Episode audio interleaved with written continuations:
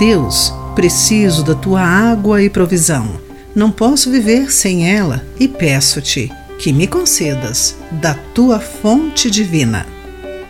Olá, amigo do Pão Diário. Muito bem-vindo à nossa mensagem de esperança e encorajamento do dia. Hoje lerei o texto de Win Culler com o título Águas Abundantes. Um relatório australiano descreveu uma história sombria de seca, calor e incêndios extremos. O ano fora horrível, com chuvas esparsas, transformando os arbustos ressequidos em pavios. Incêndios violentos devastaram o campo, os peixes morreram e as colheitas cessaram.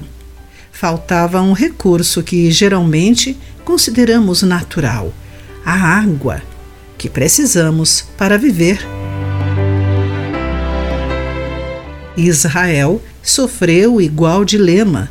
Enquanto eles acampavam no deserto empoeirado e árido, lemos que não havia água para beberem, de acordo com Êxodo capítulo 17, versículo 1. As pessoas estavam com medo, suas gargantas estavam secas, a areia escaldava. Seus filhos estavam sedentos. Aterrorizado, o povo se queixou de Moisés, exigindo água. Mas o que Moisés poderia fazer? Apenas buscar a Deus. E Deus deu instruções estranhas a Moisés. Chame alguns dos líderes, bata na rocha e dela jorrará água que o povo poderá beber. Assim Moisés o fez, e dela jorrou uma corrente de água, o suficiente para o povo e seu gado. Naquele dia, Israel reconheceu que o seu Deus os amava ao prover água em abundância.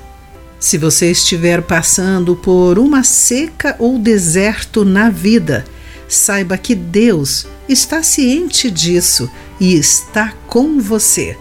Seja qual for a sua necessidade ou o que estiver lhe faltando, você pode encontrar esperança e renovo em suas águas abundantes. Querido amigo, onde estão os lugares secos e áridos em seu mundo? Como você pode buscar e confiar nas abundantes águas de Deus? Pense nisso. Aqui foi Clarice Fogaça com a mensagem do dia.